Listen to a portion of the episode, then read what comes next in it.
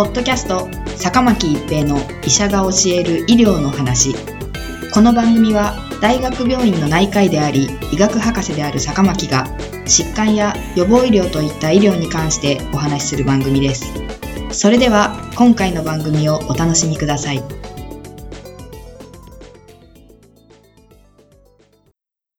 皆さんこんにちは坂巻一平です。ポッドキャスト坂巻一平の医者が教える医療の話。今回は新型コロナウイルスとインフルエンザです。2019年末から世界に広がった新型コロナウイルス感染症 COVID-19 ですが、それ以来インフルエンザの流行は見られていませんでした。一つには新型コロナウイルスに対する感染対策がインフルエンザにも有効で、そのためにインフルエンザが流行しなかったとの考え方です。もう一つが、一つのウイルスが流行すると、他のウイルスは流行しないウイルス干渉という考え方です。複数の呼吸器ウイルスが同時に流行している時期に人が同時にあるいは連続してウイルスに感染することでお互いの感染に影響を与えることがあります。例えば新型コロナウイルスに感染した人がその後インフルエンザに感染すると新型コロナウイルス感染症の経過がインフルエンザウイルスによる影響を受けるということです。これはウイルス干渉と呼ばれ、1960年代から複数のウイルス間の相互作用について研究されています。例えば、あるウイルスに感染すると、一時的に自然免疫によりサイトカインが誘導され、次に感染するウイルスの増殖を抑える作用が起こると考えられています。つまり人があるウイルスに感染すると免疫が活性化するので、その時期に他のウイルスが入り込んできても追い払われることがあるということです。これはマウスの実験や人でも証明されていますし、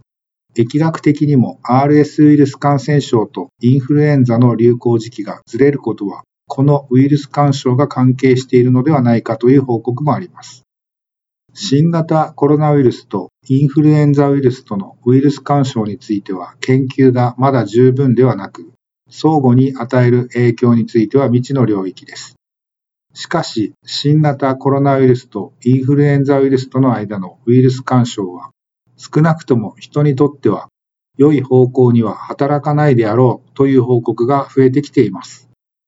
2022年5月から6月にかけて南半球のオーストラリアで新型コロナウイルス発生以降、初めてインフルエンザの流行が見られました。オーストラリアでは1日あたり2万から6万人の新型コロナウイルスの感染者が報告されており、同時流行が起こったと言えます。つまり、新型コロナウイルスとインフルエンザのウイルス干渉により、同時流行は起こりにくいとは言えない状況になりました。新型コロナウイルスが出現してからの数年間、ほとんどの地域でインフルエンザが全く流行しなかったのは、新型コロナウイルスに対する感染対策が徹底し、海外からのウイルスの流入が激減したことなどが原因であり、感染対策も緩和が進み、海外からの旅行者が急増している今シーズンは、同時流行の可能性は低くないと考えられます。ウイルス干渉には疾患の重症度や病原性を悪化させるものもあり、インフルエンザウイルスと新型コロナウイルスの組み合わせは、この悪い方のウイルス干渉に当てはまる可能性が指摘されています。ハムスターを用いた実験では、それぞれのウイルスに単独で感染させた場合よりも、同時にあるいは連続して感染させた方が重症度が高くなるという結果でした。イギリスの調査では、新型コロナウイルスに感染した6965人について、呼吸器系ウイルスとの同時感染を調べたところ、227人がインフルエンザウイルスと同時感染していました。インフルエンザと同時感染していた患者は、新型コロナウイルス単独感染の患者よりも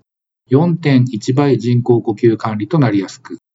2.4倍死亡しやすいという結果でした。これらの結果からは、新型コロナウイルスとインフルエンザウイルスのウイルス干渉は、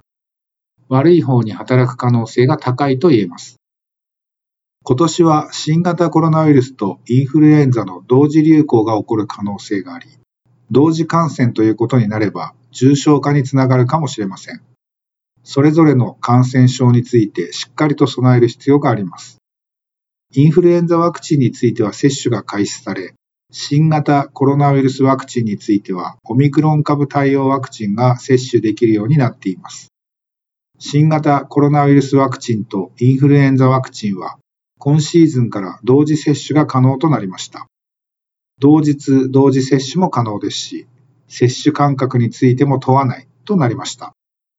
例えば本日インフルエンザワクチンを接種して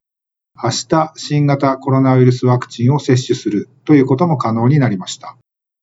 今シーズンはインフルエンザと新型コロナウイルス感染症が同時流行する可能性があり、基本的な感染対策をしっかり行うことが重要です。ポッドキャスト、坂巻一平の医者が教える医療の話。今回は新型コロナウイルスとインフルエンザでした。ありがとうございました。